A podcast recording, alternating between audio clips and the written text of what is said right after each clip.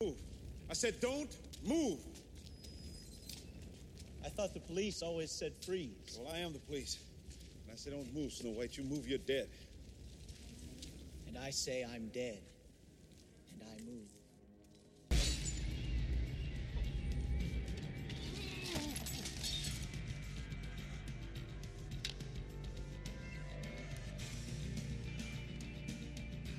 Começando mais um podcast Cinema Aventura. Aqui é Marcos Damiani Lobo e hoje homenagem a um dos atores que tiveram a carreira mais trágicas do cinema.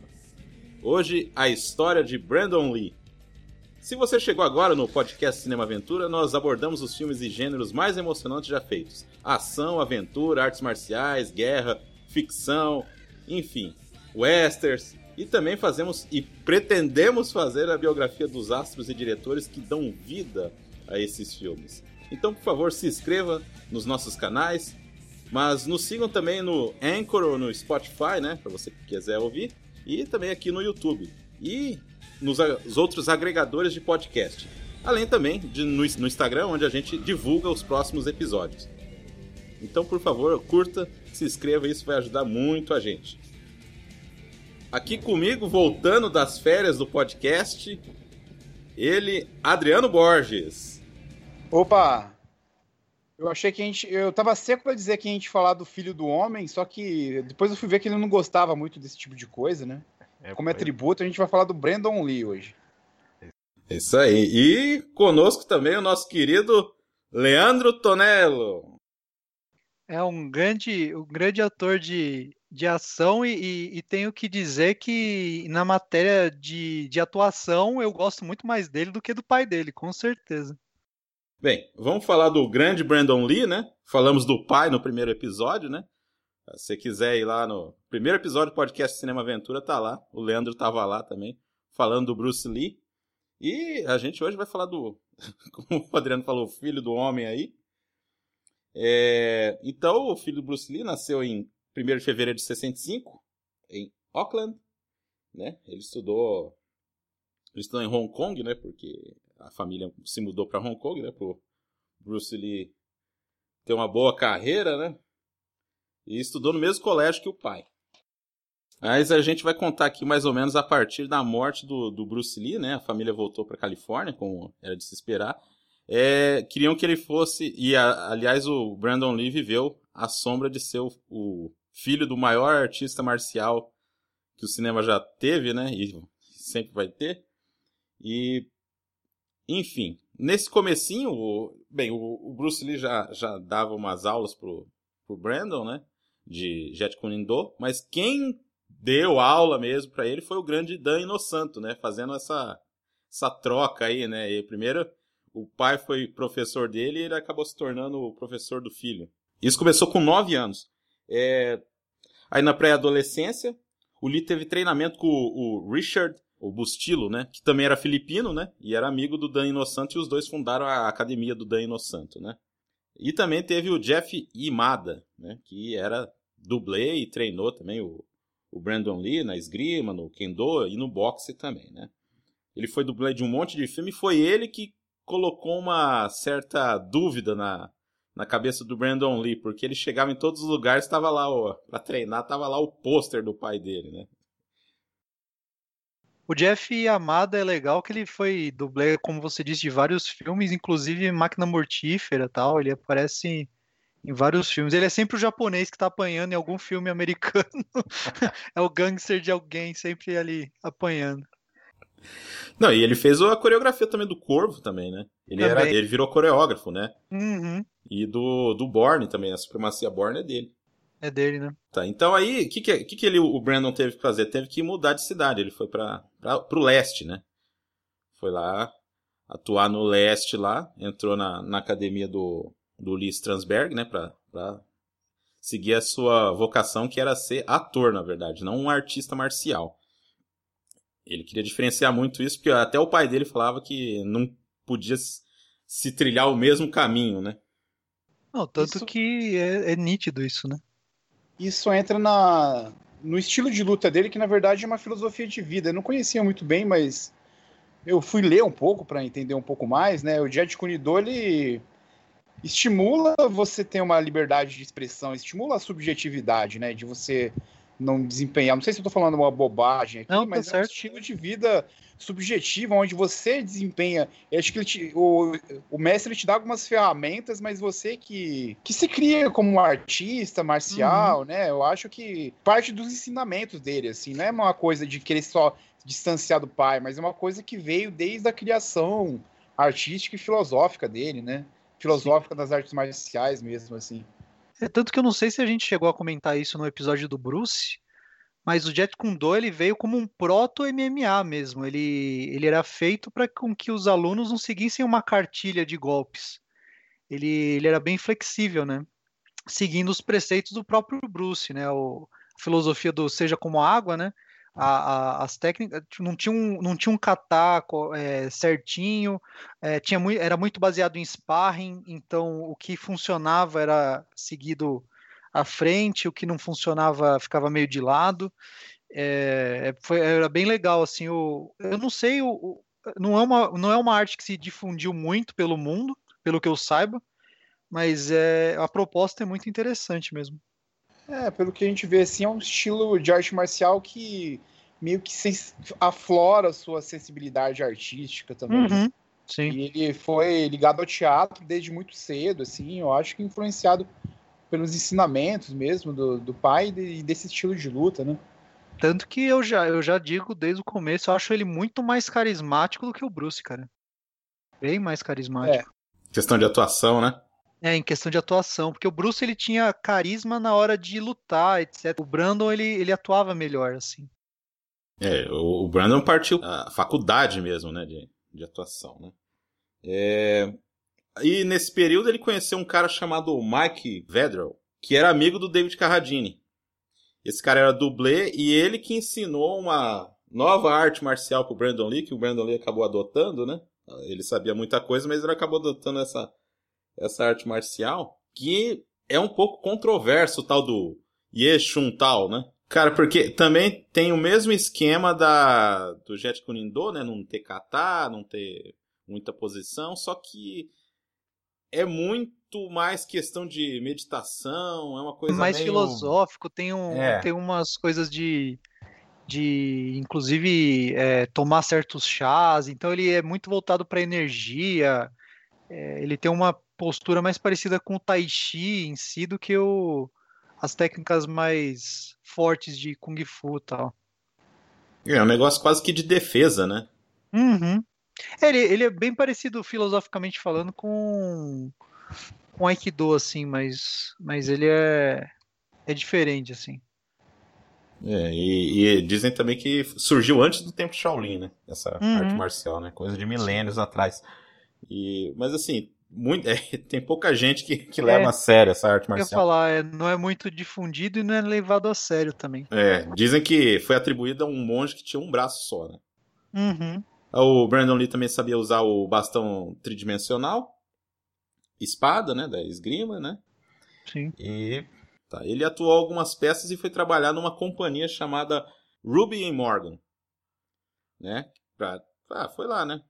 Conseguiu uma grana, conseguiu um dinheiro e tentar fazer o nome dele, né? Ele acabou aparecendo numa ponta num filme chamado Crime Killer, Ele é só um gangster lá, É. né, que leva umas que morre Umas no começo do filme, né? exato. Nem dá pra ver que é ele, né? Na verdade. Não. Ele, ele fez aquele piloto daquela série que ia retomar o Kung Fu, né? Uhum. Qual a ligação que o David Carradine tinha aí? Ele, ele indicou o Brandon Lee? Como que ele foi parar? Não, ele foi parar porque ele trabalhava nessa empresa. Era uma, era uma empresa que te, de terceirização para trabalhar em cinema. O, o Brandon Lee começou fazendo um papel chamado Guffer, que é tipo o cara que leva o café, lê roteiro, é, esse tipo de coisa que ele fazia. E aí um dia lá o, o, o cara que era o, o responsável lá pelo teste de elenco, né? O, nome dele é Lynn Steinmaster. Ele chegou lá falando que. Chegando assim pro Brandon Lee, gostou da aparência dele, porque o Brandon Lee não tinha revelado que era filho do Bruce Lee. E ele aí usava ele. outro nome, acho que ele usava o nome de solteiro da mãe dele, se eu não me engano. E é, ele, é. ele tinha uma pinta de galã mesmo, assim. Ele tinha pinta de galã, ele era bem alto, né? Uhum. Tem, tem uma aparência boa, isso que eu queria dizer. Né? Sim, sim, não, dá, dá- eu, eu ri porque dá pra comentar sobre isso no Legacy of Rage, quando o Boloyang quer encarar ele e fica olhando pro queixo dele, porque o Boloyang Fica admirando que homem lindo, né? não é pequenininho, mano, o Boloyang é pequenininho, aí ele não consegue olhar no olho do, Bruce, do, do Brandon e fica olhando no queixo dele, assim. Daí o, o cara lá falou assim que mudaram o roteiro lá e o, e o filho que seria do, do, do David Carradine seria o seria mais ou menos da idade dele. Aí ele fez o teste. né? Ele fez o teste lá e tal. E aí o o, e o, e o Imada tava lá. E aí ele Uhum. falou: "Não, cara, é o filho do homem lá". Eu acho ele ganhou o papel por causa disso, mas na verdade ele fez o teste e ninguém sabia que era ele. Sim. É legal. Né? É aquela mais uma coincidência, né? O cara Ele chegou a fazer o filme, né? O filme do Kung Fu pra TV. Era um filme ou piloto de Não, série? então, era um filme. Ele aparece no filme sendo filho do David Carradine. Aí eles tiveram um plano de fazer uma série que seria tipo Kung Fu a nova geração. Entendi. Que aí sim, teve o piloto, mas não foi pra frente, Não não teve adesão. Não. Curioso, né? Não, tem um Mako nesse filme, né? Do, do piloto, Uhum. né? Do piloto não, do, do filme pra TV, né? Exato. O... Enfim. E estreou no dia do aniversário do Brandon Lee também, o, o, o piloto. Então, é uma coincidência interessante também. É... Aí ele tava fazendo testes, né? E foi chamado pra fazer o filme, né? Sede de Vingança, de 1986. A gente já vai entrar aí na, na filmografia do Brandon Lee. The immortal Brandon Lee. In his only made in Hong Kong motion picture role, a critically acclaimed portrait of Fury Unbound.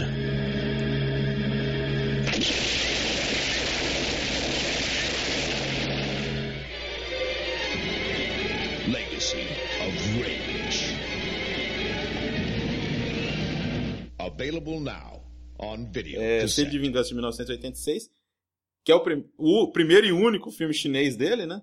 Sim. Aí pra vocês verem que, tipo, realmente o Brandon Lee tava querendo se começar por baixo mesmo, assim, não querer ficar escalando por causa do nome do pai e tudo. Dirigido pelo Ronnie Yu, que é um cara que fez umas coisas legais, tipo a Bruxa do, do Cabelo Branco com a Brigitte Lin, Uhum. é, o Mestre das Armas com o Jet Li, né? Ele faz muito filme legal, mas também faz umas tranqueiras do tipo Fred versus Jason, né? Eu gosto. Eu gosto. É, aí o filme tem o Michael Wong, que era o, o astro da época, né? Era o bonitão lá da época também. A Regina Kent, que, que na época fazia. Ela fez alguns filmes só. É, ela fez o Alvo Duplo 2, fez o Chefão por Acaso com o Jack, com o Jack Chan. E ela acabou morrendo em oi- 98. Ela faleceu de tumor no cérebro com 31 anos. Então, por isso que não é muito conhecida também, né? E, né? Não... Ela já tinha aposentado com 23 anos, então não sei se ela já estava doente também, né? Mas é, não foi. Uhum. E o filme também tem o Michael Chan, que era um ator bem experiente, ele começou nos anos 70 e ele fez um monte de filme, tipo, um monte de filme que eu gosto, tipo Missão Vingança, Bala na Cabeça, Guerreiras Infernais, é um cara que eu... Projeto China 2 também, ele sempre ele tá num monte de filme assim. E o Só que nesse filme ele não tem, né? ele, ele era conhecido por fazer uns papéis mais corporais, né? Nesse filme ele não faz quase nada, assim. Ele só aparece, só. É. E o Roy Mang, o grande Roy Mang, que fez um monte de filmes nos anos 80, ele, ele é conhecido porque ele tem uma um rosto meio infantil, assim, fez um monte de filme com o Jack Chan nessa época aí. Sei se vocês lembram dele, é uma figurinha bem interessante, assim, né? E, e aí? Quer, quer começar a falar do filme? Com certeza, cara. Eu, eu, eu nunca tinha assistido esse filme, eu assisti pra fazer o podcast. E, cara, ele é a epítome dos filmes de Kung Fu sem sentido nenhum, né? É- a, a história é sem pé nem cabeça. Eu, eu, eu fiz até, eu- enquanto eu assisti, eu fiz uma lista das coisas que foram me chamando a atenção. Porque o, o, o Brandon, nesse filme, ele tem. Ele, consegue fazer todos os empregos possíveis, imagináveis, né? Ele começa trabalhando num ferro velho, depois ele passa para um garçom, ele é preso, depois ele vira atendente de posto de gasolina, mecânico. Ele quis demonstrar, eu acho que ele deu uma Ele- pitada no, no roteiro, viu? É, cara? ele, ele quis fazer tipo, o, o papel de todos os pro- proletariados de Hong Kong num, num filme só. Ele quis fazer a meia dele. Ele, ó, sou capaz de fazer tudo. Exato. Cara, e esse filme. Você quer falar um pouco da história, Damiani? Eu posso mandar Ah, eu- pra. Não, é assim, é tipo, é, é um filme drama policial que na verdade é um triângulo ro- romântico, né? amoroso, cara. Um quarteto amoroso, né? Porque tem um Ah, é, tiozinho também envolvido. cara, é. é, Bom, é é que assim, a gente tá acostumado com o modelo padrão de filme de vingança, né? Esse, esse ele tenta dar uma variada que é, fica estranho, na verdade. Um amigo dele planeja é, incriminar ele, né? Pra matar um outro traficante. Esse Que é um amigo dele policial, né?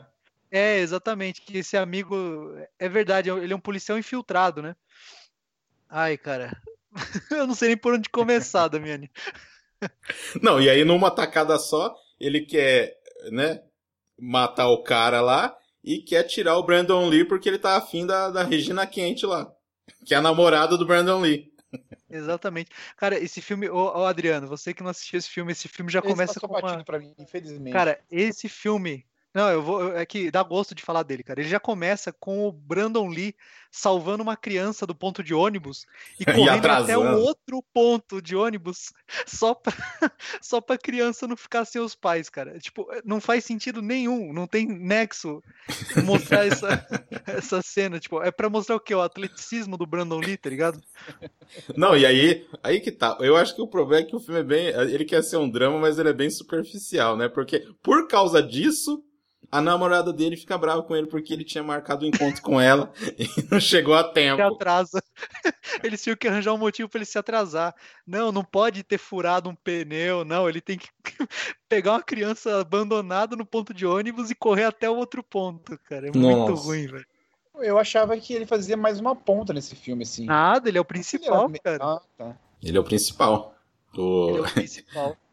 E tem o Boloyang, né? Que eu acho que eu. Não sei A se cena mais famosa do filme, né? é a cena mais famosa do filme, porque acho que nessa época o, o Boloyang não era tão famoso ainda, ou já era, Damiani. Não, ele era. Ele tava, ele tava naquela de. De tipo.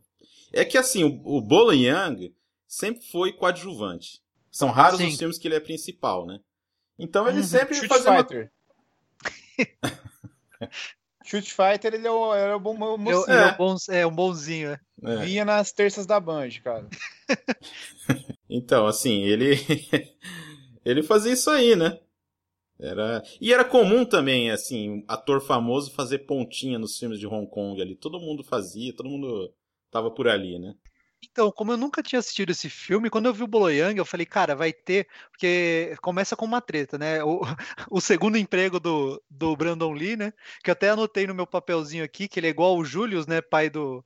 Todo mundo odeia o Chris, né? Ele tem dois empregos.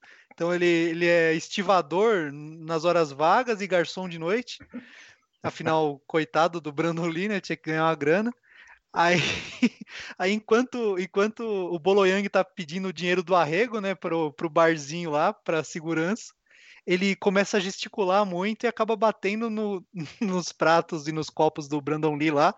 Aí o Brandon Lee derruba a bebida em cima do cara e o cara fica putaço, né? Aí, aí, tem, aí o, o, o dono do, do bar fala, não, vai buscar bebida lá de novo, tá, tranquilo. Aí o Brandon volta, entrega a bebida pro, pro Boloyang, Boloyang já começa jogando, né, na cara, aquela clássica, né, pega o copo e joga na cara do Brandon Lee. Aí quando o Boloyang levanta, tipo, ele é bem menor que o Brandon, velho. Aí ele fica encarando o Brandon Lee, só que ele tá encarando o queixo do Brandon Lee, assim, tipo, eu vou te pegar, cara. Aí, aí o Brandon só dá um empurrão nele e fala, ah, um, um eu, eu gostei dessa frase. Um soco por um soco. Estamos kits. Né, Ele falou alguma coisa do tipo, tipo, o Lo- Boloyang deu um soco nele, um empurrão nele, ele dá um soco de volta no cara.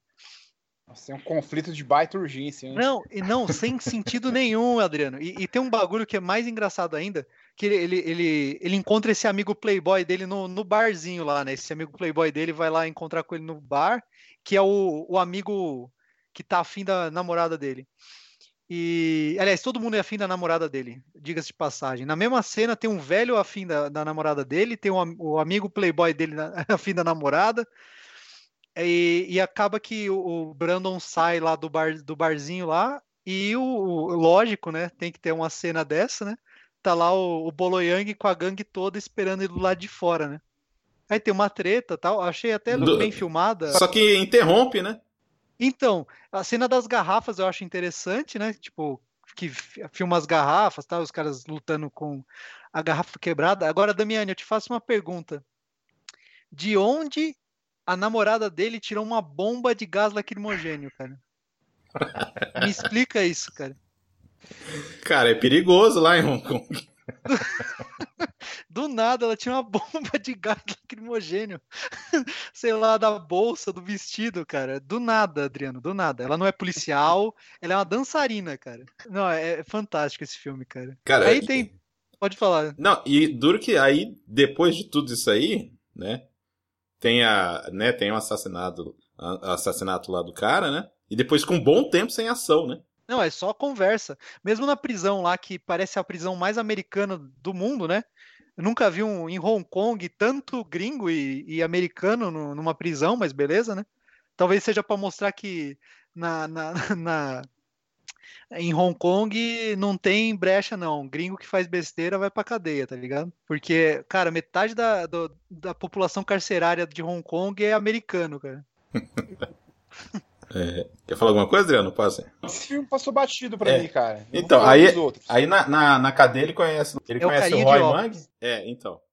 E aí que vai ajudar ele a, a, escapar, né? Que também é uma enrolação do caramba, né? Porque ele quase consegue Nossa escapar senhora. umas três vezes ali. Tenta... É, ele, ele fica. Ele, ele, ele fica. Ele acha que ele vai conseguir nadar até o porto, né? Que o cara é multiatleta, né? Afinal, ele consegue correr de um ponto do ônibus pro outro, né? Acho que ele acha que consegue tipo, nadar da ilha até o continente, né? Mas beleza.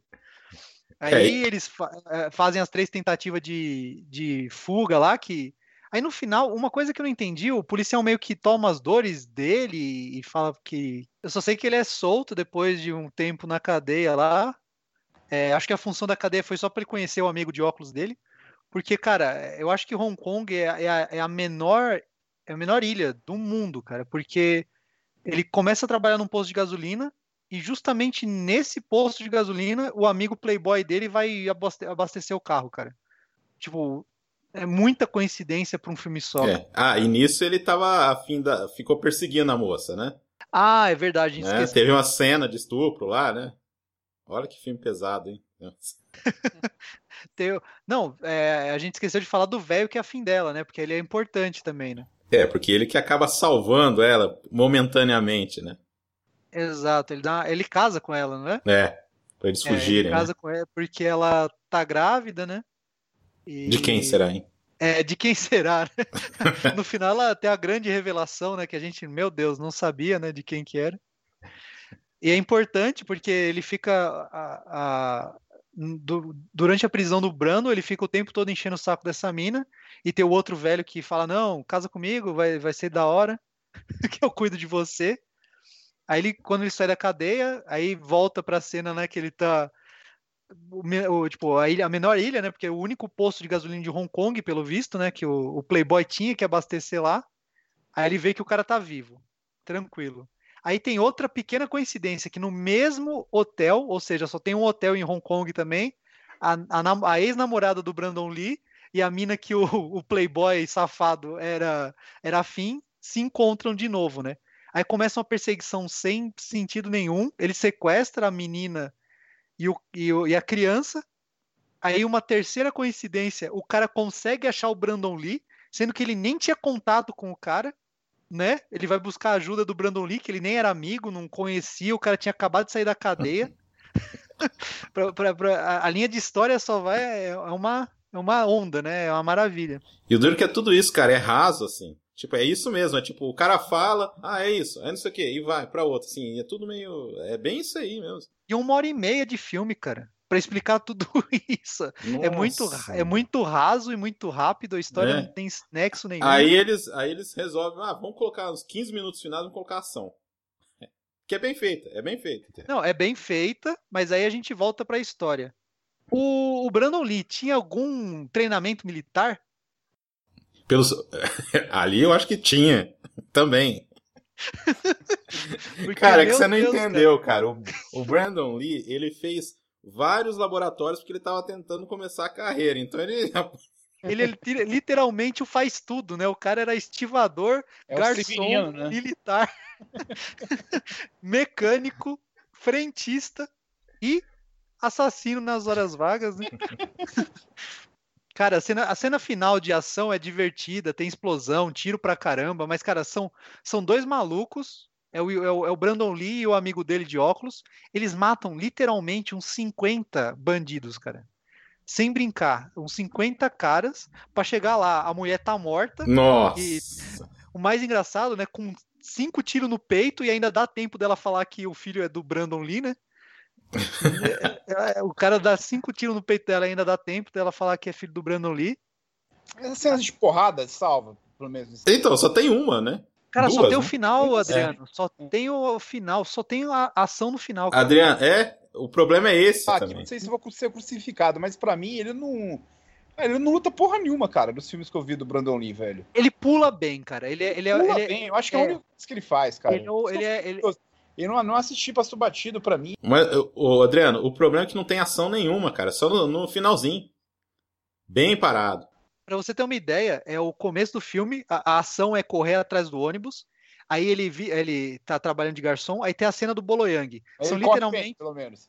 Não, ele corre bem, corre bem. Corre melhor que o, que o Tom Cruise. E poucos Ô, fazem louco. isso. Aí, cara, a cena do Boloyang, acho que é uma coisa de 3, 4, 5 minutos de Ele luta. na mão nele. Aí, do nada, depois dessa luta, já corta pra uma cena de veleiro, velho. Aí, É. do nada, aí é uma hora de nada e os 20 minutos finais é só tiro, porrada e bomba, tá ligado? É só, é literalmente isso, cara. Esse é- Não- Mas assim. Não é- vale a pena, cara. é, É, vale é. a pena se você quiser rir, velho. Se você quiser dar umas risadas tal, É. ver um filme sem nexo. Aí de... eu acho que já esse filme é difícil mesmo, cara. Mas assim, gente, ó, vocês que são fãs do Brandon Lee, não desliguem, cara. O começo é ruim, mas Depois vai ficando uma bom, né? aí vai ficando, ixi, aí vai virar uma Vai maravilha, melhorar porque um pouco que eu- agora. né? então. Depois melhora. É, o- depois, nossa, É. vai. vamos falar do próximo, próximo filme que é bom também. 1900. Ah, no meio disso, só um detalhezinho, né? Que aí ele tentou lá o, o piloto, né? Que você falou, né? Não, deu, não rolou. E ele apareceu num episódio daquela série O'Hara lá, que aqui no Brasil era Karate Kid O'Hara, porque tinha o Pet Morita. Então, É verdade. eles fizeram essa ligação. Ele aparece em um episódio só. E aí ele foi e conseguiu um papel aí no. Laser mission. Lisa. Espionage. Execution is a dawn tomorrow.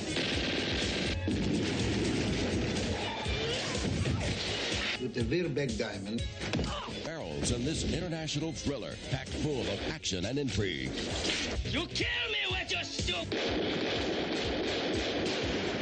Você assistiu, Adriano? Esse eu assisti pro podcast, eu não conheci esse filme também. Esse é esse eu não cheguei a ver na Globo. Não sei se chegaram a ver na TV esse filme, mas eu, Não. não, eu não lembro dele. Nunca vi, Eu vi nunca Até vi. pra Globo do de madrugada era o nível, o nível era ruim, então eles não colocavam, né? Não, é. Esse daí seguia a cartilha do- dos filmes onde os soviéticos são os malvadões. Os russos Exato. são os malvadões, né? Não, Aí, é, a gente não tem muita grana aqui, mas vamos colocar russo de vilão pra ver se atrai nos anos 80, né? Os É. americanos, né? Então, segue bem a cartilha nesse estilo aí. um- um- você vai falar um pouco da, da história do filme? ou- Não, a gente vai falar que esse filme tem o grande Ernest Borgnine, né? Esse Ah, é, é, tem o Ernest Borgnine, é verdade. a simpatia dele salva o filme. É, é bem isso mesmo. Aí tem a, uma atriz que eu não vi em lugar nenhum, que é aquela Debbie A. Monahan. Eu nunca ouvi É, falar dela, não vi nada. não. E- Meu Deus É, também. E, cara, mas o detalhe dessa trilha, não sei se vocês viram quem que faz a trilha, é o, é o David Knopfler, do Dire Straits. Ah, a trilha tem uns met- metais pesados, assim, né? Mas Tá metal brincando assim é legal até. assim. Cara, então, um dos membros do Dire Straits tá aí fazendo a trilha sonora desse filme. Cara, bem, quando começou assim, eu falei, nossa, isso é bem anos 80, né? Aí eu fui ver quem que fazia, eu falei, nossa. Tá aí ele, ó. Eu acho que o budget do filme foi pra, pra as explosões, Trilha sonora. pro trilha sonora e pro Ernest Borgnine. O resto. Né, aqui. É que Eu você vê esse filme no papel um pouquinho, ele desperta um pouco de curio- curiosidade, assim, que o Ernest Borgnine lá, ele é um especialista em lasers, que tá em Cuba, né? Uhum. Aí o Brandon Lee lá é um mercenário, né? A história é cheia de furo pra mim, assim, não entendi. Mais bonzinho coisa, do mundo, eu né? É, ele, Foi isso, ele ele, é é um ex. mercenário contratado pela CIA, né? É isso aí. Pra tirar o cara lá de Cuba, que eles estavam querendo pegar o cara pra mexer com os lasers lá. Mas ele vai pra fazer isso não. com lasers contra os Estados Unidos, né? Mas ele vai fazer isso não porque ele tá sendo pago. Porque ele fez uma promessa pro velhinho que queria. Que ele fazer conheceu uma boas. vez. Que ele, E o diálogo dele com ele foi um minuto e meio, cara. Ele já simpatizou esse com o diálogo cara. de um minuto e meio mexeu profundamente com ele. Não, cara, o sonho, o sonho americano Eu tô despertou. mentindo, ele foi um despertou minuto, cara. Aí parece que o cara, meu, que homem maravilhoso, que senhor maravilhoso, né? Ele ficou, ele doido o dedicou velho. a vida a ele. Não, cara, e, e esse, e esse filme é cheio de, de coisa errada, cara. Tipo, no, no, no- já, já começa que tem esse, né, essa. Oh, meu Deus, esse velhinho, ele, ele quer viver o sonho americano, né? Aí ele é capturado, né? Capturado pela, pela KGB de Cuba, né? Tem, tem isso. Aí no meio do. Isso, isso eu achei fantástico, né? No, no meio do, do quartel tem uma guilhotina, né? Ah, essa cena é boa. Essa cena é boa. Essa eu gostei. Os ca- Os caras pegaram, pegaram o modelo francês de resolver as coisas, né? E ele sozinho consegue fugir, né? De, da, dos, da KGB, que, que torna o cara fantástico, né? Mas o que eu gosto muito, depois da conversa que, que aí ele fala, né? Que não, porque eu não vou fazer essa missão por dinheiro, nem por vocês. É pelo velhinho, que tem o sonho americano. Que tinha o único sonho de vir para os Estados Unidos. Aí, mano, tem a, tem a, cena, a cena mais errada do mundo, que não vou. no- Eu acho que nenhum filme hoje em dia faria isso, que é o Brandon Lee de blackface e bigodinho, fingindo Eu ser. vi isso aí, eu ia comentar isso também. Brandon Lee de blackface fingindo ser, ser cubano Negão, né? e bigodinho, mano. Extremamente errado, né? É Nossa, cara. Fazendo um um sotaque. disfarce maravilhoso. Um, um, um em Span English, né? Tentando fingir que tá falando com sotaque espanhol. Não, e é, e é engraçado que ele falou uma frase em espanhol e aí na sequência ele já fala em inglês tudo. inglês, exato, né? Bom, porque cubano, cubano comunista, lógico que vai falar inglês, caralho. E não, é só é só o contrário de tudo que os caras queriam viver, tá ligado? Não, não. Vamos aprender, né? É, Apesar, de ter, apesar de Nossa, ter sido cara. muito tempo dominado pelos americanos, né? Tem esse, vamos mudar essa canja aí, né? Que aí pode falar até que os caras aprenderam a falar inglês, né? Mas não faria sentido nenhum um, um, um- um capitão, sei lá, general cubano falando inglês com soldados, né? Puta que pariu. É, o problema desse filme é que Ah. se diverte pelas coisas erradas, né? Porque dinheiro pra fazer filme nessa época, pouca gente tinha, mas o filme também não tem muita inventividade, né? Nas cenas de ação e tal. Tem aquela cena de perseguição com a combosa lá e Isso que eu tal. falava, mano. Que que Aí é eu isso? até falei pro Marcos lá que a mina, que é parceira dele, tá dirigindo a Kombi, assim. Aí ela dirigindo a Kombi naquela cena de perseguição, ela dirige a Kombi sensualizando, mano. Não, eu Dá a impressão que tem um ventilador atrás dela, assim, ela sensualizando, fazendo umas caras sexy dirigindo a Kombi, assim. Falei, porra, que é essa, irmão? Eu, eu, eu, eu ia falar isso, cara. Eu acho que eu nunca vi alguém dirigindo uma Kombi de forma tão sensual, né? Tão sensual, cara. E, e perseguição de Kombi, né? Que é uma coisa fantástica. É, Já- não. Não. e é tosco, não é inventivo. Se você for ver, por exemplo, o- os filmes do Jack Chan, lá, o Police Story, por exemplo, é- Uhum. é, animal, é bom pra cacete. Ia porque falar, ela, isso ela é é. inventivo, né? Mas esse filme não tem nada, assim. Não, eu- assim, é essa cena. pelas coisas erradas. Nessa cena aí, cara, tipo assim, tá lá o tiroteio, né? Porque eles filmam eles parados, né? Na hora que tá ati- atirando. Fica bem nítido que é parado. E aí, aí quando corta, tem uma hora assim que tem uma, uma das Kombi aí que tá perseguindo eles. Eu não lembro se era uma Kombi mesmo, mas é, enfim, um carro que tá perseguindo eles, rampando no, no cais do, do, do porto. Mas, tipo, pra onde que ele tava indo naquela hora? Não, e, e- depois tem uma piada de camiseta molhada com a mina, mano. Nossa, Ah, verdade. essa dupla aí errado, também, mano. que era pra ser o alívio cômico É lá. Você conhece errado, esse ator, velho. cara? Vocês conhecem esse cara? Não, Não. não, não lembro dele, não, cara. É faço ser engraçado, assim, só que ele tem carisma de uma tábua, cara. É muito ruim. Nossa, cara. O filme tenta ser engra... Ele tenta ser meio filme do Jack Chan mesmo, né? Só que- É, ele tenta ser engraçadinho, mas não dá não, cara. Eu não sei o que Nossa. vocês acharam sobre a interpretação do Brandon Lee. Pra mim, ele tá meio engessado ali, assim. Tá canastrão, Ele faz- né? Ele, é, tá canastrão. Você vê que ele tá em vontade de fazer algo ali, mas o filme, o texto não ajuda muito, né? Nada. Eu acho, acho que ele devia estar achando uma piada também, cara. O cara queria ser um ator sério É, mas fazendo perseguição de isso Kombi. tá aí não, não, não rolou. E... É, tava bem distante do sonho dele, né? Porque o sonho dele era meio que ser que nem o Mel Gibson, né?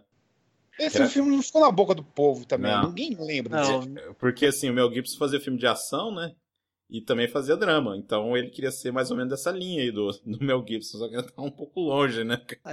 O range de, de atuação tava fraco ainda nessa época, né? Não tava tão bom assim. Nossa, cara. E que, então. E a, que- a- Eu vou falar uma coisa, já que você falou do Mel Gibson, assim, quando a gente era criança, assim, a gente. Pra mim, o Van Damme ele era um ótimo ator, cara. Eu não entendia na minha cabeça de criança, quando eu tinha 9, 10 anos, por que, que esses caras não faziam filme com o Mel Gibson? Pô, o Van Damme é muito foda, cara. Por que, que ele não faz um filme de drama com o Mel Gibson, assim? Eu ficava com isso na minha cabeça, sabe? Depois de um, de um tempo eu fui entender, né? E outra, né? A dublagem, a dublagem enganava bem também, né? Os É, caras ficavam bem melhor também. Pô, o Van Damme é bom pra caralho, porque é, eu não trelava na minha cabecinha que ele é bom por causa das cenas de ação, porque ele lutava, né? Na minha cabeça ele era bom ator mesmo. Cara, mas tem gente que é. Até hoje é esse pensamento, cara. A gente não é mais criança, não, cara. Tem gente que Tem gente que imagina que é isso aí mesmo. Não, tipo, eu não aguento quando o cara fala. Isso acontecia muito na locadora, cara. Que eles falavam assim. Olhava assim o filme do, do Steven Seagal e falava assim. Esse cara trabalha bem.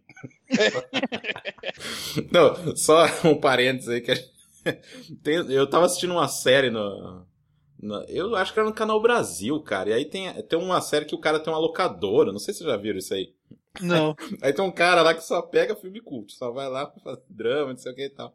Aí o cara olha lá e diz, ah, mas não sei o que, ah, não sei o que. Ué, peraí, tem um filme do Van Damme aqui no meio aqui, o que, que é isso aqui? Ai, cara, minha, minha irmã pegou no meu nome. Não, apaga isso aí. Não, não posso apagar isso aqui, tá registrado isso aqui. não, cara, pelo amor de Deus. Estragou o histórico, né? vale do currículo do cara, né? É, mas voltando aí, o, o, o laser aí. Laser Mission. Cara, e aí aquela cena absurda no final também, né? Tá explodindo um monte de coisa atrás do cara lá e ele quer matar eles com um tiro, meu. Nossa, cara. Não, é o que, é o- mas é o que a gente tava comentando. É, é, eles tentam ser engraçados, só que. Sei lá, eles perdem a mão, tá ligado? Nossa, coitado, povo. Coitado. Bem, enfim, é que nem vocês falaram, ninguém ouviu falar desse filme, foi bem fracassado, não, não é. Eu já- não conhecia, não fazia ideia, cara, assim. Eu, eu via ele quando você pegava o currículo do Brandon Lee pra ver, ele tava lá, né? Mas. Eu, Aí eu acho que, depois que ninguém falava. eu acho que meu pai foi o único brasileiro a comprar o DVD desse filme e eu vou guardar com, com muito carinho. A única cópia em DVD não pirata no Brasil desse filme aí. Não, acho que é foda, hein? Bem, depois de toda esse, essa loucura aí que foi esse filme aí. Então aí em 90 ele foi lá na Fox e lá no, no, no escritório do, do nosso glorioso Henry Harden, olha o Henry Harden aparecendo aí de novo no programa. Ela trabalhava lá no escritório dele e acabou conhecendo ele, a Elisa Hilton, ou Hilton, né? Uhum. ela falou que odiou ele da primeira vez que, que viu ele, assim. Porque o Brandon Lee, assim como o pai, olha só que coincidência, não? Ele, o, como o Bruce Lee tinha essa questão de, da identidade, do cara ter identidade como o asiático que pode fazer o que pode, né? É, o Brandon Lee tinha essa coisa da briga da identidade, só que na questão era do, do grande pai, né? Uhum. Então diziam que ele era bem assim, vamos dizer assim, curto e grosso, assim, sabe? Ele era meio. Ele queria se impor muito, né? Secão. É, então ela odiou ele, depois aí, com o tempo, né, como a gente já sabe, ela acabou gostando dele e os dois acabaram saindo juntos e tudo. Esse projeto com o Henry Harlan não deu certo, né? É, mas ficou ali um- uma marca para ele na Fox ali, né? Iam arrumar alguma coisa nele. E ele foi fazer então seu primeiro filme de estúdio, que é com o Dolph Lundgren, o Massacre no Bairro Japonês.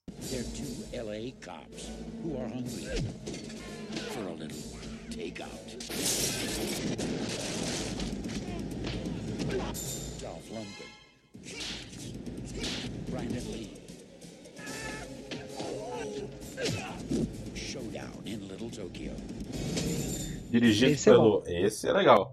O- dirigido pelo Mark L. Lester, né? Que é o cara que dirigiu Comando pra Matar, né? Pegou uma fórmula que tava dando muito certo da época que você pegar dois caras assim que não combinam muito bem pra eles trabalharem junto como policiais, né? É. É, tinha ali o Máquina Mortífera, que foi um puta de um sucesso, tinha 48 Horas, que foi outra puta de um sucesso, então a fórmula é essa, né? Você pegar dois caras que não se suportam pra trabalharem juntos, assim. E Uhum. esse filme é interessante, assim, pelo você acompanhar o modus operandi da Yakuza, assim, tem umas coisas legais, tem umas sacadas legais nesse filme, assim. né? Eu acho, eu acho ele esteticamente muito bonito, cara. Eu também Também. acho legal. É, um É, esse sim. já é um Primeira filme vez bom, que- assim. é, Esse eu é lembro- bom. Eu assisti, eu acho que eu assisti ele antes do Corvo tal.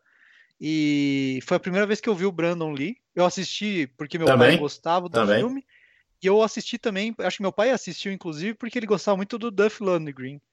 Que por não, por não, apesar de não ser um bom ator, não ter um range muito grande, ele tem carisma, né? Ele é bem carismático. E nesse Eu filme eu acho- acho que a química dos dois tá boa, assim. Eu gostei Ótima, eu gostei dele. Eu também. acho que o Dolph Lundgren ele funciona melhor do que o Brandon Lee. Eu já eu vou discordar um pouco de você assim. Eu acho que o personagem do Brandon Lee não funciona muito nesse filme, cara. Não, o A, a principal. função dele é, é fazer piada, assim, as piadas. E- Aí o é. que não ajuda ele é o texto, assim. que Você vê que ele tá esforçado, ele quer ser um cara engraçadão. Só que Uhum. as piadas dele que ele faz, assim, são muito ruins, assim. Eu acho que o Dolph Lundgren, ele funciona melhor, assim, com o personagem Ah, dele. na- ni- É o cara do. Japão ali, que tem uma vingança a se fazer, né? Uhum. Mas eu acho que o Brandon Lee, o personagem dele não, não, não me convenceu em nenhum momento, assim. Nem lutando, nem fazendo piada, sabe?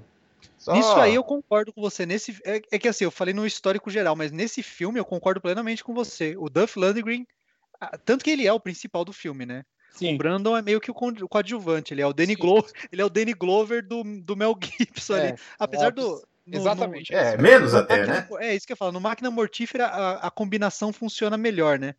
Mas nesse filme o Duff Lundgren eu, eu, eu sinto que ele é um pouco mais mais central assim pro filme, com certeza. É, só, só concluindo aí que tem o Kerry Ryuki Tagawa, né? Como famoso vilão aí. Shansung, né? Ou famoso vilão de filmes em que existe um asiático vilão, né? E eu acho que foi nesse filme que o negócio, que essa lenda dele começou, cara. Ele só fazia papel de vilão, coitado. É que ele tem cara de ruim, né? Tem, Infelizmente, tem cara de. ele tem ruim, cara de japonês ruim, mano. Acho que acho que o único filme que eu vi que ele não era ruim assim é aquele Johnny Tsunami, que é um filme muito lixo da Disney.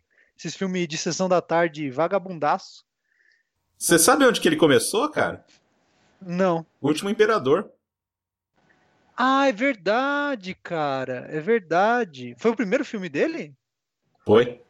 É verdade. Eu lembro dele, eu lembro que o primeiro, o primeiro filme que eu vi dele, primeiro mesmo, foi o Mortal Kombat, né?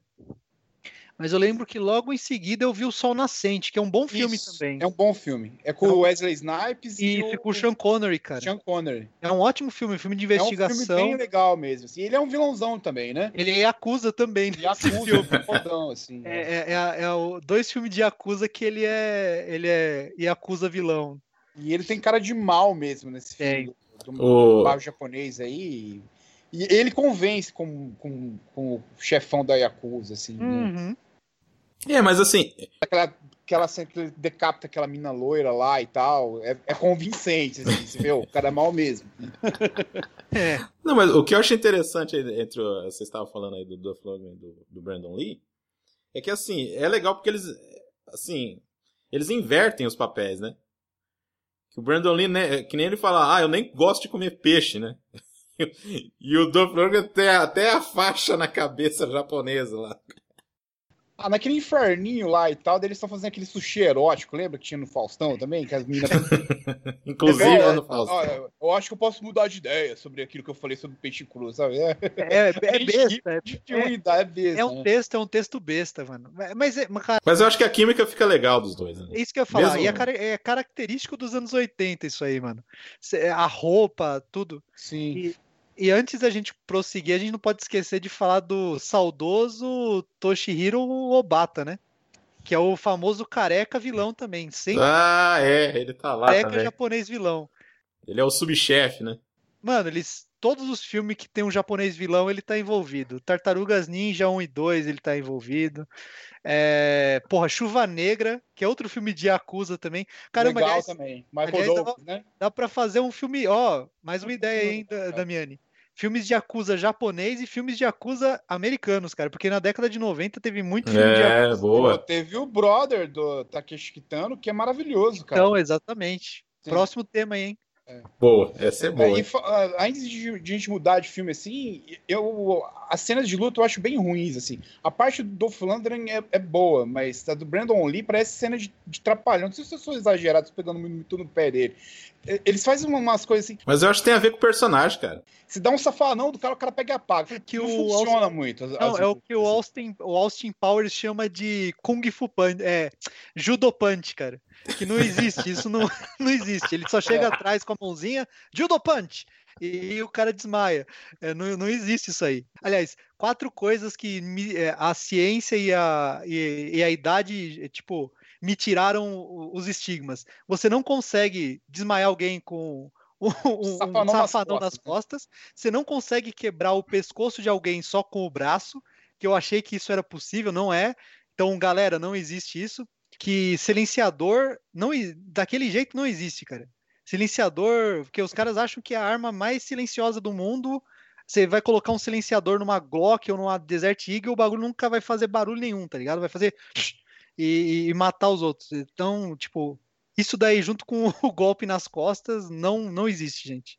É, você falou de quebrar o pescoço lá, tem aquela cena que o cara se- ele se mata na delegacia, né? É. Aí pra mim aquilo ficou meio, meio duvidoso. Você sabe o que eu tô falando, né, Marcos? Sim, sim.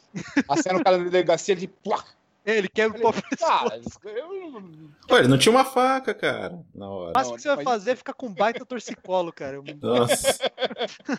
É, eu falei, tá, né? Pode ser possível, não sei, mas pra mim a cena ficou legal, tal, mas eu achei esquisito, né? É, tem umas cenas legais nesse filme. É o que eu falei. A estética dele é muito boa. O Duff É. Lundgren pulando o carro é muito bom. As cenas de tiroteio são muito boas. A cena do ferro velho lá, com o cara sendo amassado. é É, legal também. é, é assim. Não, o filme é bom. É um O filme legal, cara, eu gosto. Filme legal, é sim. Mas a gente esqueceu de falar que tem a maravilhosa Tia Carrere, né? O- Outra, outra que eu ia comentar, né? Que é tipo, sempre papel de asiática, sendo que ela é havaiana, É. descendente de filipina e espanhol, tá ligado? sempre fazendo papel de japonês, ou de chinesa, ou de mestiço. Não, é, eu fiquei aliviado que esses dias eu vi uma entrevista com ela, assim. E é desse ano. Ela tá bonitona ainda. Tá, tá com 53 anos, acho, só. É. não- Mas tá, tá bem ainda. E, enfim, assim, é, é que a gente não vai estender muito nesse daí, né? Mas é um filme que eu gosto bastante, cara, e é bem feito. Né? Bem filmado, a trilha sonora é boa. É, filme Né? certinho, redondinho. É, e foi, esse foi o segundo filme que eu assisti em vídeo. Uhum. Na, na época eu traba, que eu trabalhava, não, aí eu não trabalhava. Só tá- na época eu fazia karatê. Aí os caras alugaram isso aí, ah, vamos assistir, não sei o que e tal. Essa aí foi a memória aí, né? Do Bom, filme. filme bom, filme. E, enfim, mas é aquele negócio. A gente não tá estendendo tanto também porque o Brandon Lee, vamos dizer assim, que é um coadjuvante mesmo, né? Que nem vocês falaram aí, né? Sim. Eu acho que dá pra falar que funciona a química entre os dois. É legal essa inversão de papéis. O, o oriental que não sabe nada da cultura e o americano que despreza a cultura dele. Então fica uma dinâmica interessante. Os dois combinam, vamos dizer assim. É um, um- uma broderagem bacana. É, e aí ele foi fazer o, o primeiro filme dele grande, que na verdade ele é o principal, que é o Rajada de Fogo de 1992 da Fox, né? Aquele, aquele contratinho lá, né? Que tava rolando e tudo.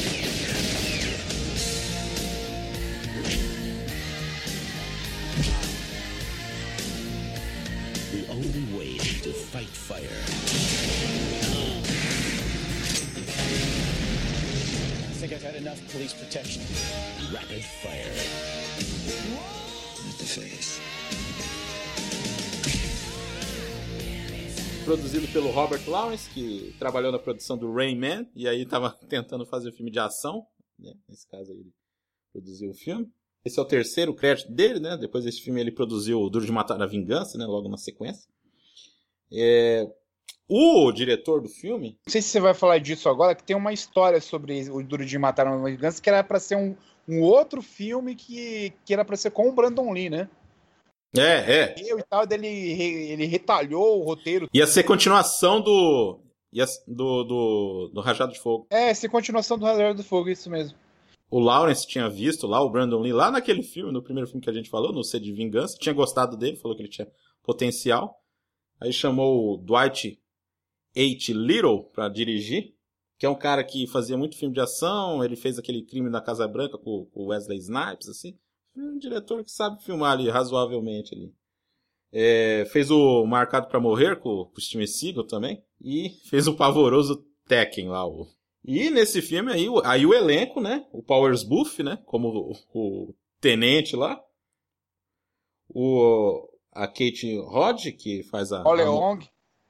O Al Leong, porra, Al Leong. Esse filme tem um grande conflito entre Brandon Lee e Al 300 Leong. mil filmes de.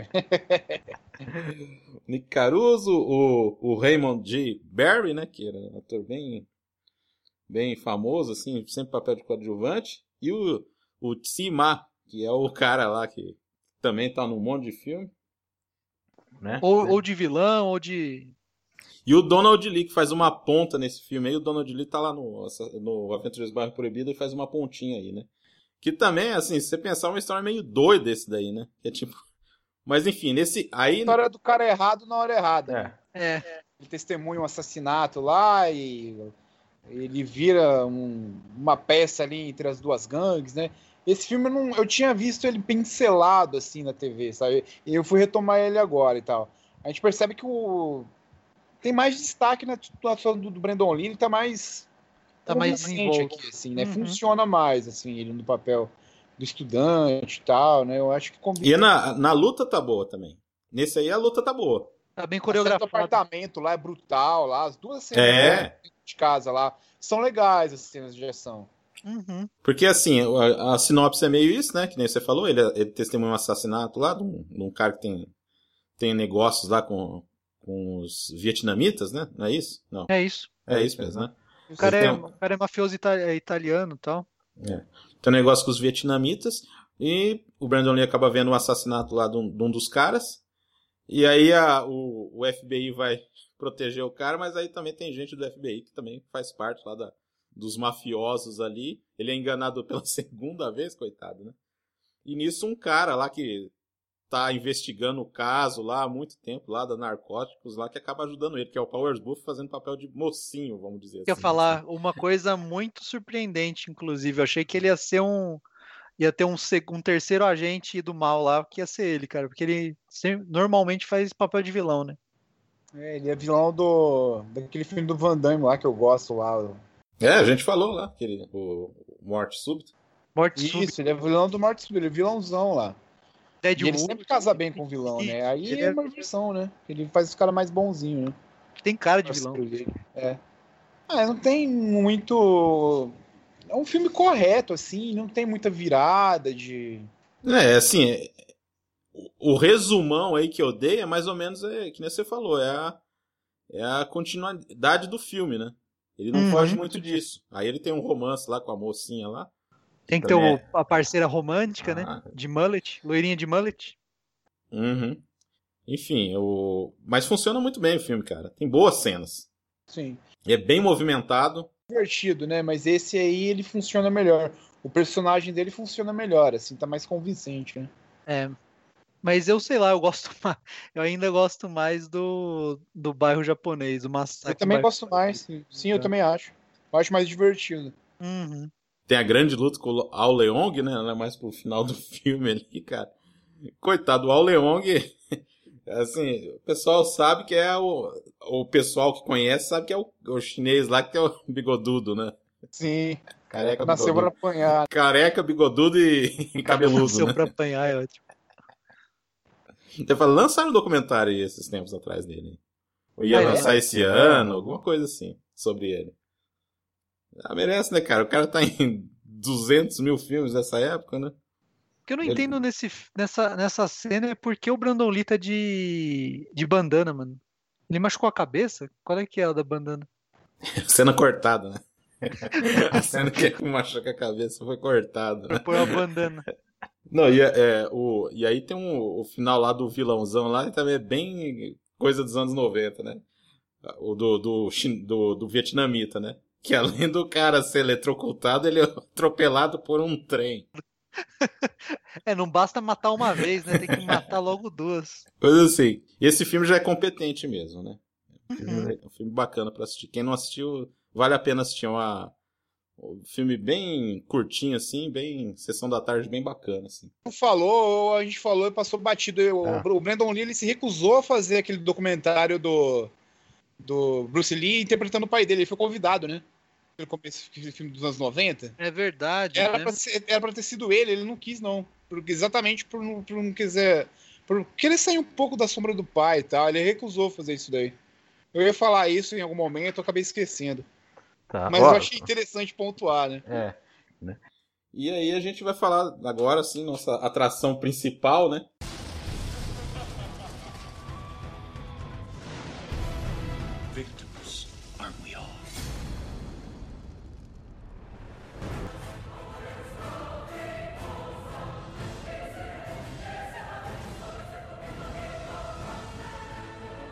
Filme mais lembrado dele, né? Que é O Corvo. De 1994. É, lançado em 1994. Com a direção do Alex Proyas. Que é um... Eu acho curioso, porque ele é um egípcio descendente de, de grego.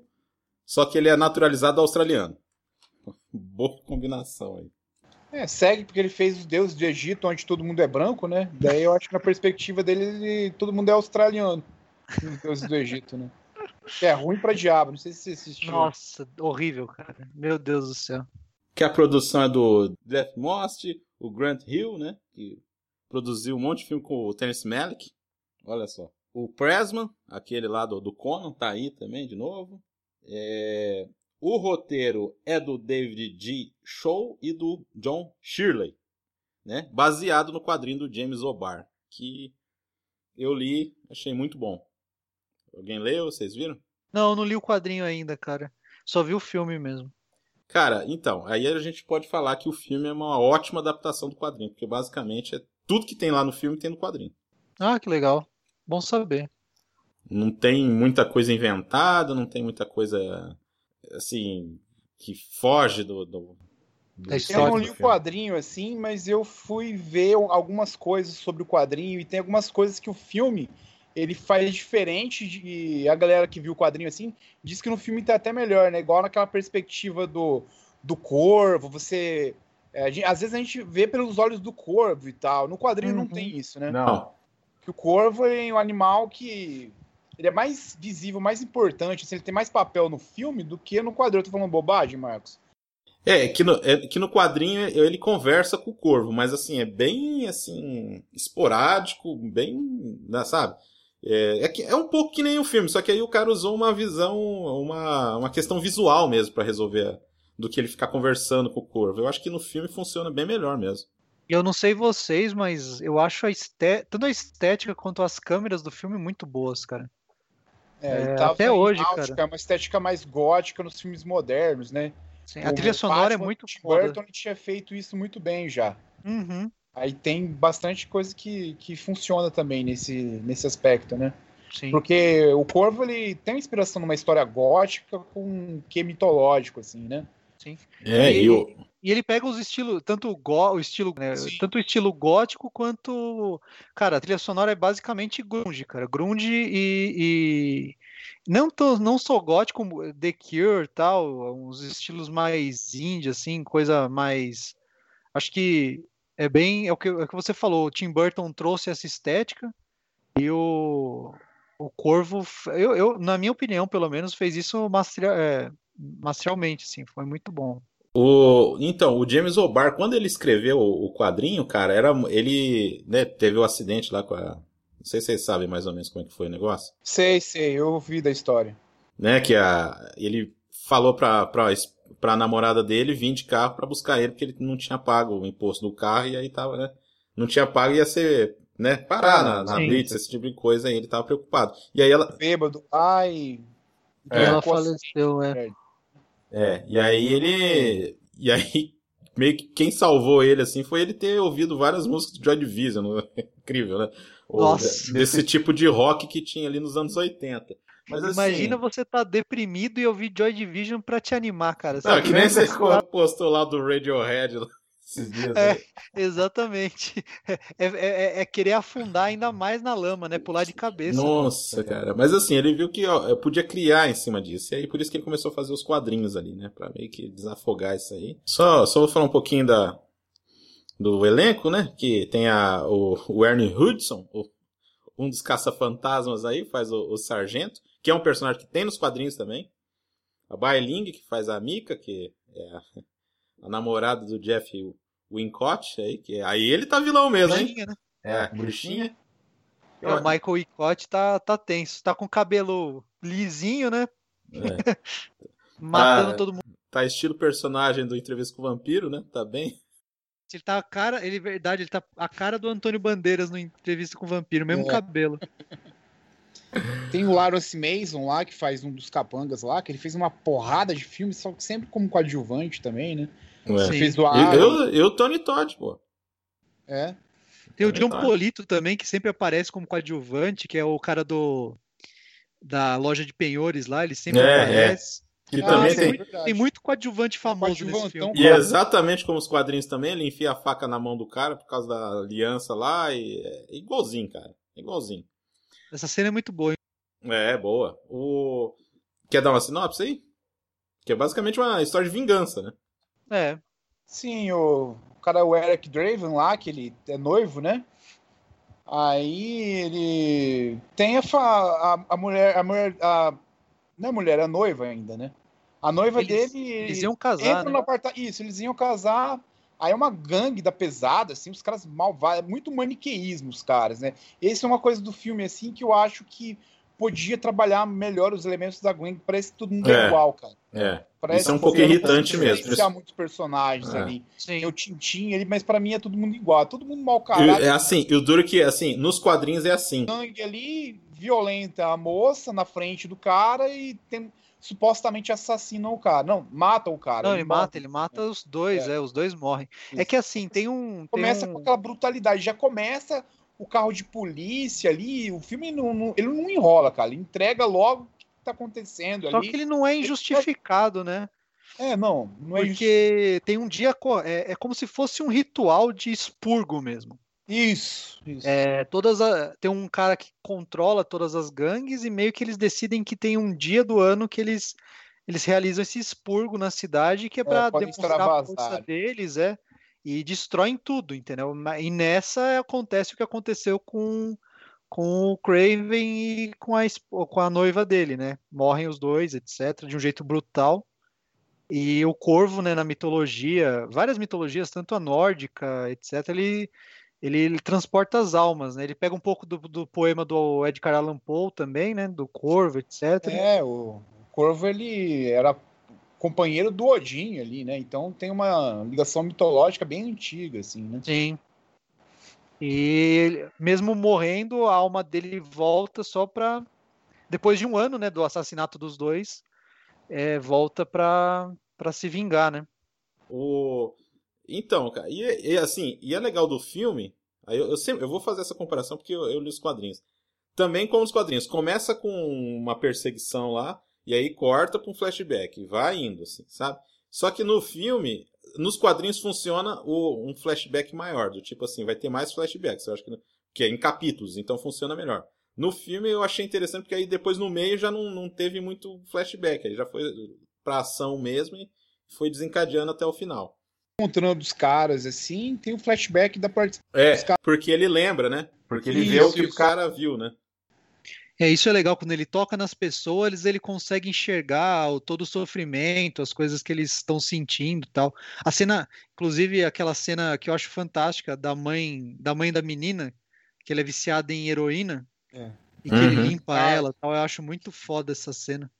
Que É inclusive foda, é o, foda. o Michael Mance lá que que é o que tá nessa cena, que é o traficante, meio que o ator ficou traumatizado com, com a morte do Brandon assim, porque ele tava nas- no dia das filmagens, né? É, ele que E- atira, né?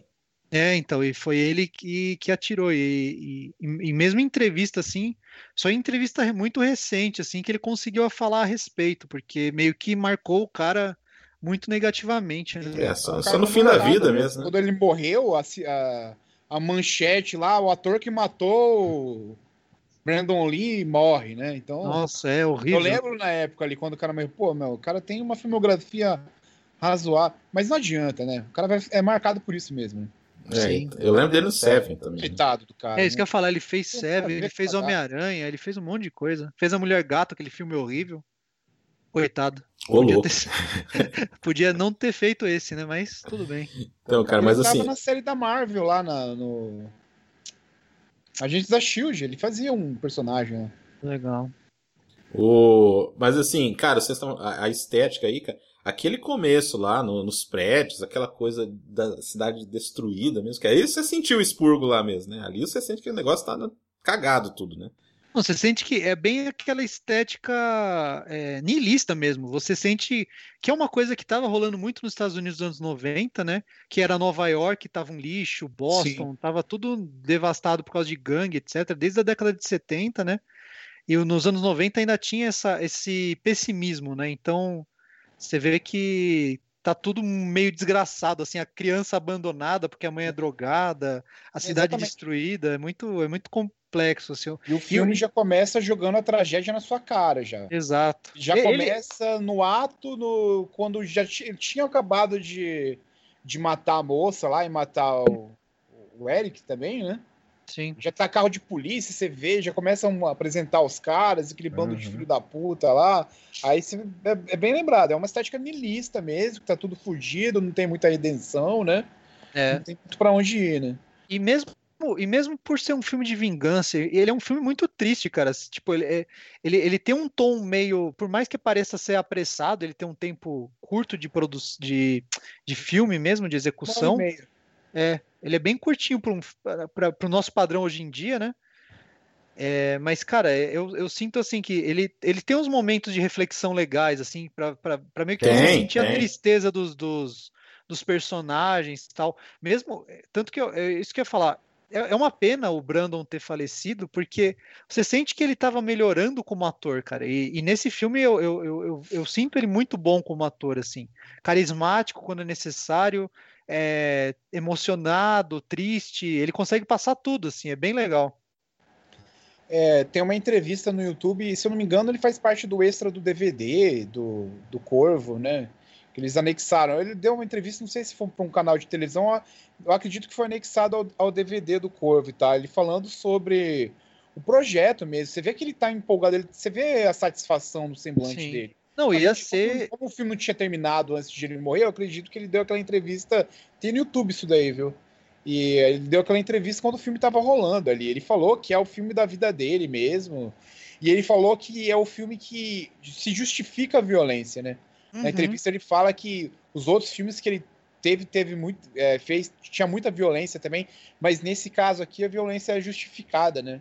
E ele Uhum. falou: ah, se eu tivesse no papel do Eric lá, eu faria a mesma coisa, né? Então, é uma coisa que a gente tem empatia pelo cara ali, que perdeu a namorada e tal. A gente não sabe se, se a gente tivesse no pa- na, na pele dele. Você entende a violência do cara, né? Não é uma coisa Sim. gratuita, assim, né? Não, e ele volta pra isso. O cara já tá morto, Ele tá ligado? pra Ele geral. tava, ele tava ator- atormentado pra matar a galera. Então, tipo, é, é totalmente justificado.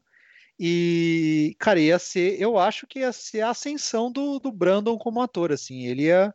Acho que a partir desse tinha filme dois, ia- três projetos engatilhados, né? É, o cara tava, o cara tava muito bem nesse filme, assim. Eu acho que podia ter sido muito bom pra carreira dele, assim. Infelizmente, faleceu É, porque cedo. vo- você vê que, assim, é, apesar de ter ação e tudo, mas é uma guinada, né, cara? É uma outra coisa, totalmente diferente dos outros. É, Completamente. abrir outras portas, né? É, então, e porra, eu acho a atuação dele aí fodida, cara. Eu acho legal pra caramba. É, é tipo, é o, é o corvo, entendeu? Sim, cenas É. dramáticas, ele consegue passar carinho quando ele tá com a menina. Sim. Ele consegue ser ameaçador com os, com os traficantes, com os, os, os gangueiros lá. É, e as mortes são. Tem umas mortes bizarras, né? É de meio de cruéis mesmo, assim, né? Tem a cena, tem a cena do corvo de, de, de fogo lá também que o Homem-Aranha roubou, né? Foi o Homem-Aranha? que- Não, é justiceiro. O Justiceiro, verdade. Eu tava, lem- eu tava tentando lembrar de algum filme da Marvel que roubou isso. Verdade, foi o Justiceiro.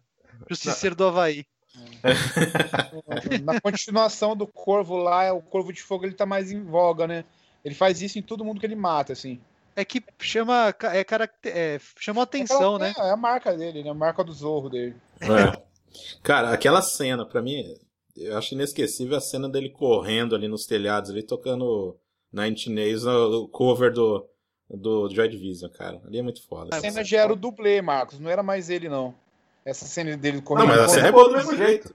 É, Ah, a cena é pô, gosto da cena do filme. E você sabe quem que faz essa, essa cena? O, o, o Chad Stahelski. Ah, sim. Eu dublei lá que ele, ele é diretor do John Wick hoje, né? Dos filmes do John Wick.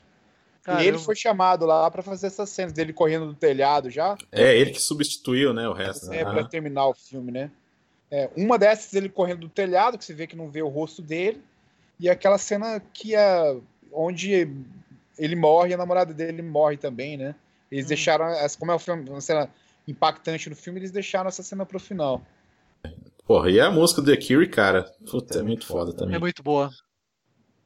Every Night vi- I Burn. Eu, Eu não vi o filme hoje, uma cena que eu acho que, deveria ser mais suja, assim, é a cena que ele sai do, do túmulo, cara. Eu acho que ele tá muito limpinho, assim. Eu assisti o filme hoje. É que Aí eu falei, meu, ele tá muito limpinho nessa filme. Nessa. Chega- Cara, mas aí você teria que questionar que ele tá muito. Ele tá muito inteiro. Eu acho é isso que eu- devia ele- sabe? É, não, eu entendo. É que ele, é- na real, é que eu, eu entendo, mas ao mesmo tempo eu entendo a estética, porque é, Ele estaria nascendo, né?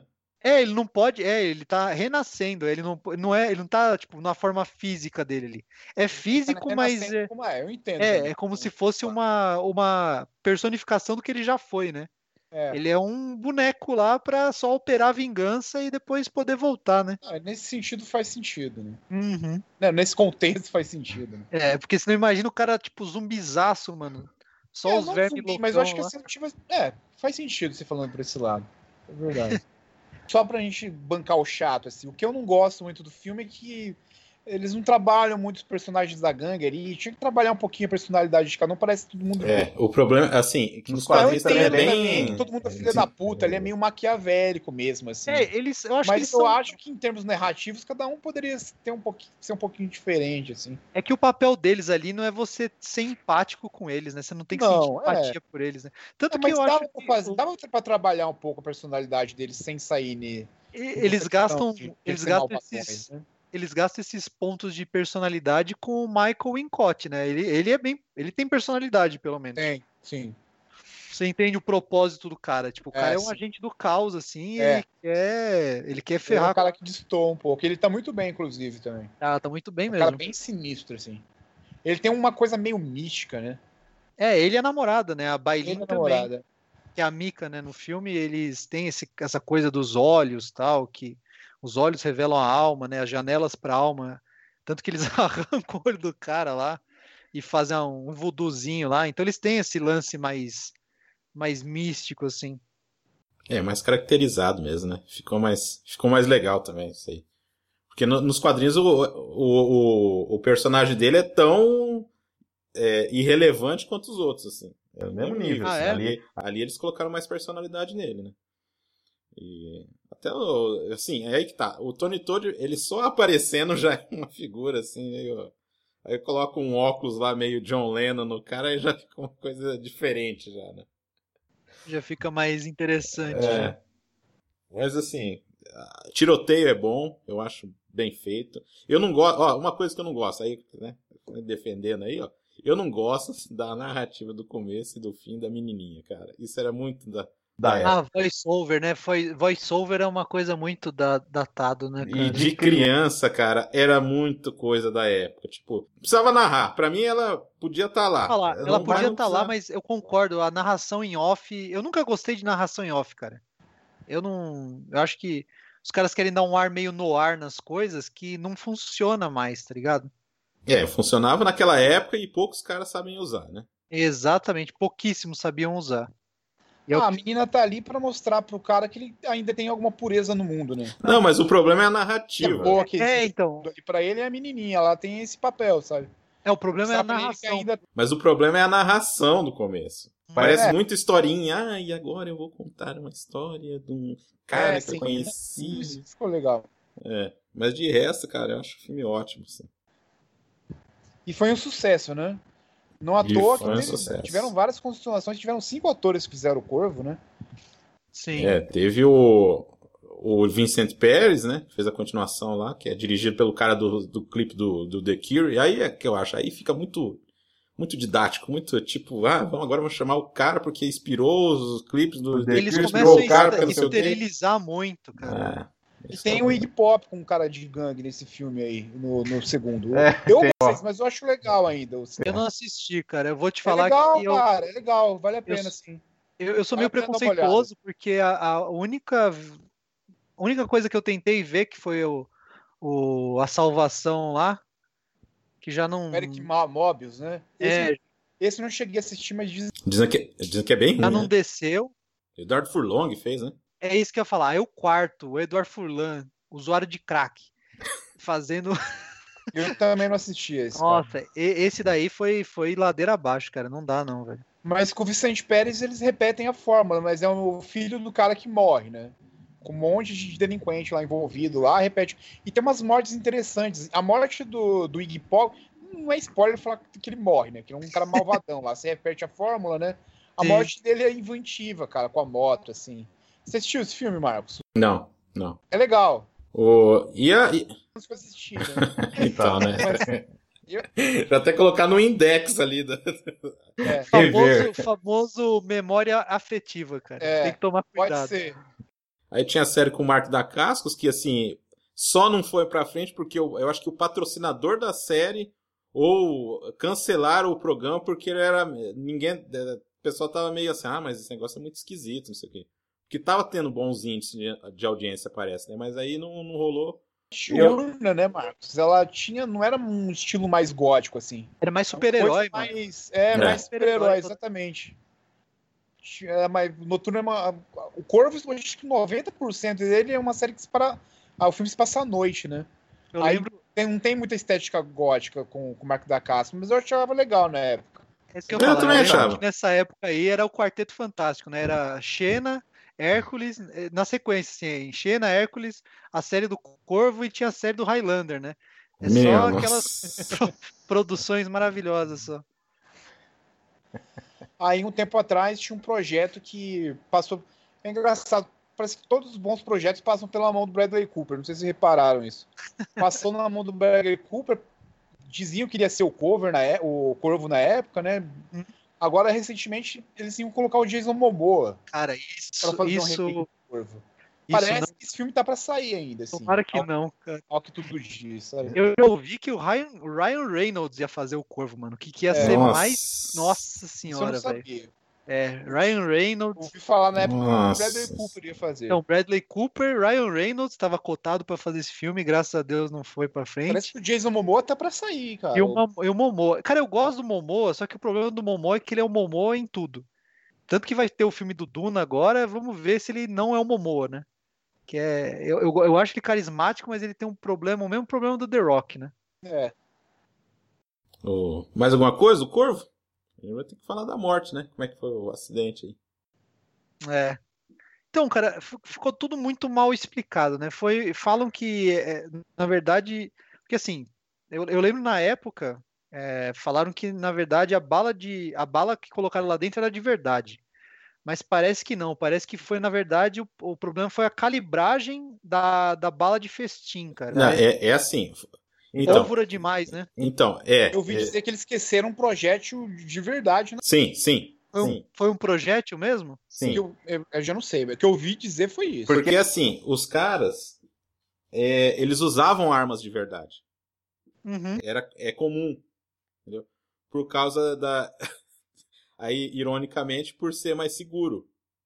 Porque uma arma falsa podia falhar, alguma coisa desse tipo. E o que, que era o, o esquema?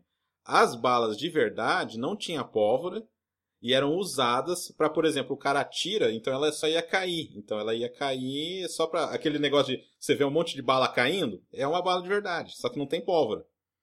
Entendi. E aí esqueceram o cara que ficava observando isso aí, né, que era o perito das armas ali, foi embora mais cedo, alguma coisa assim. E aí eles enchiam de pólvora para fazer aquele esquema de sair a faísca para ter mais impacto na para você assistir, entendeu? O flash, né? Exatamente. Aí o problema foi isso, foi eles terem esquecido essa bala no cano, na verdade essa bala estava no cano, presa no cano. E aí eles usaram pólvora. Aí nisso foi, tipo, é como se fosse metade de uma bala, né? Só ela aí que acertou ele, né? E o personagem ele leva tanto tiro nesse filme, né, cara? Exatamente. Eu com ele o filme inteiro. Pois ele tava é. meio calejado já, né? Ah, Mais uma, né? Foi o que o Alex Pryor pensou. tanto né? tiro no cara, vamos fazer de novo, né? É. E esqueceram. É, foi um Aí- negócio lamentável, né? É, infelizmente aí, cara, porque eu acho que ele, ele ia conseguir, cara. Alguma, Ia. pelo menos por um tempo ele ia ser um astro mesmo, assim. É, ele tava engatilhado pra fazer o Johnny Cage no Mortal Kombat, não é isso? E que foi um sucesso, inclusive, né? O Hum. ator que fez o Johnny Cage, ninguém lembra dele. Eu já acho que é um Zé Ninguém, não sei. Não, é, não, ninguém lembra É. desse Então, ele ia estar no Mortal Kombat lá. E o, fi- o filme foi um sucesso também, né? Sim. Ia alçar mais o cara, assim, então. Mas vocês acreditam que ele ia ficar mais na seara do ação, assim, ou ele ia tentar fazer algo É, acho que ele Eu ia acho que depois ficar... do corpo ele, ele tinha ia, bastante ambição, né? é, eu acho que ele ia ficar no meio a meio, cara. Ele ia ficar transitando, velho. Mas eu acho que ele ia tentar mais. Assim. É, eu É. acho que ele ia tentar alguns papéis mais dramáticos depois do corpo, porque ele mostrou range de atuação, né? Mas eu acho que ele ia ficar variando entre os dois, porque marca muito também, né? Depois que você faz alguns filmes de ação, você fica meio que marcado como ator de ação, né? Ah, e certamente ele ia voltar pro papel, né? Eu acho- Uhum. Ia fazer mais uns três e o outro que ia lançar esse ano, assim. O, o duro o ano passado, A né? volta, é. É, Igual o, O Mark, o Mark da Casco. é. É, eu acho que assim, ele ia, ele ia Ia ser o um rambo pouco... dele, né? Ele ia ser assim, tipo, é o cara que ia fazer um sucesso.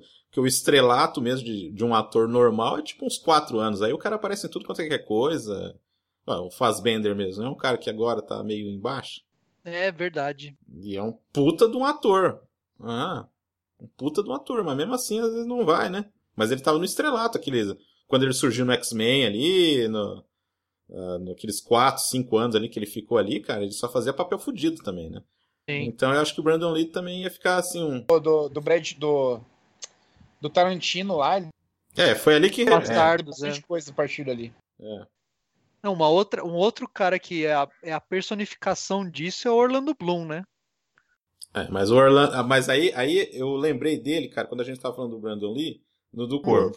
Porque o Brandon Lee, por mais que aqueles dois primeiros dele seja ruim, e aí você tem, tipo, o Rajada de Fogo, mas o cara segura um filme sozinho, Sim. né? Por causa do carisma. Agora o Orlando Bloom, cara, por exemplo, eu acho que o grande, o grande problema pra mim do Cruzado é ele. Sim.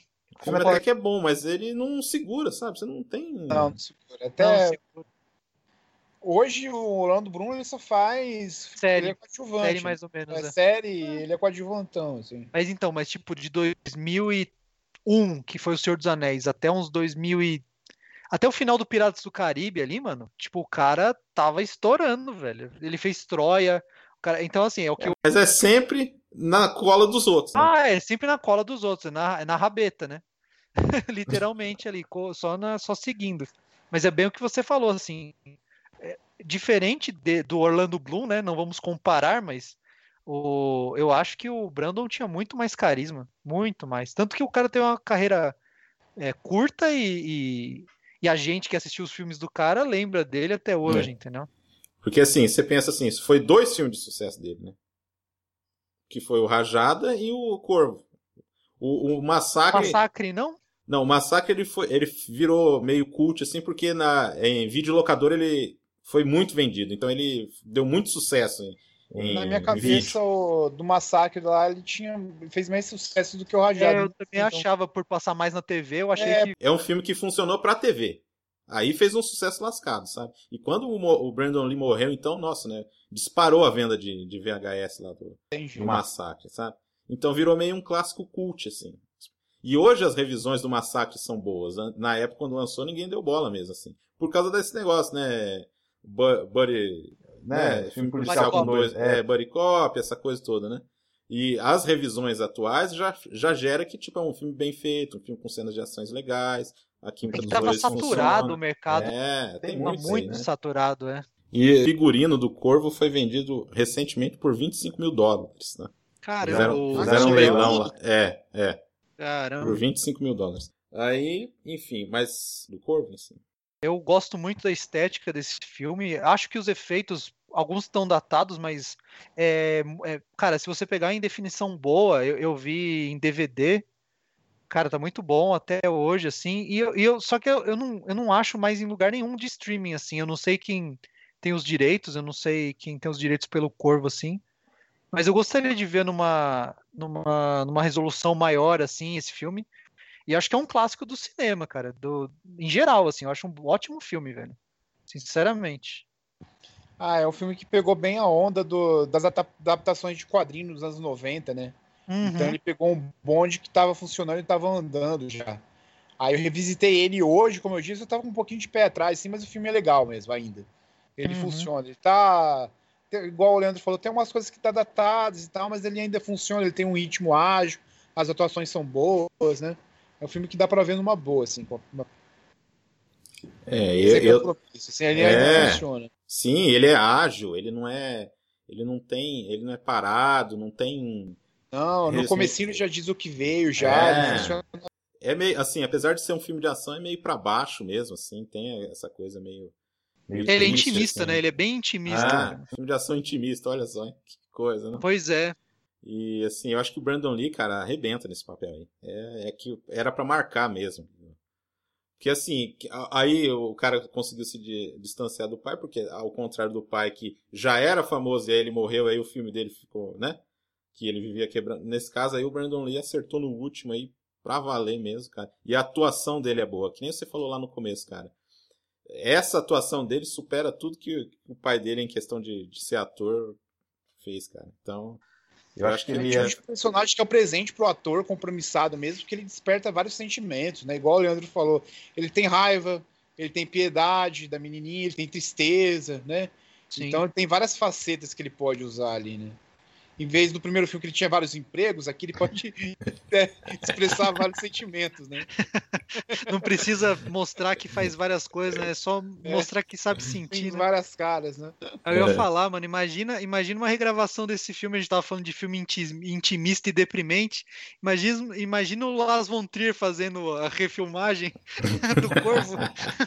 Vocês querem ver um reboot do Corvo? Vocês Eu não queria, um não, cara. Eu acho que não precisa, velho. ah, cara, é, ine- é inevitável, né? É inevitável. É inevitável. Rolar mas- uma hora. É quadrinho, é coisa, então.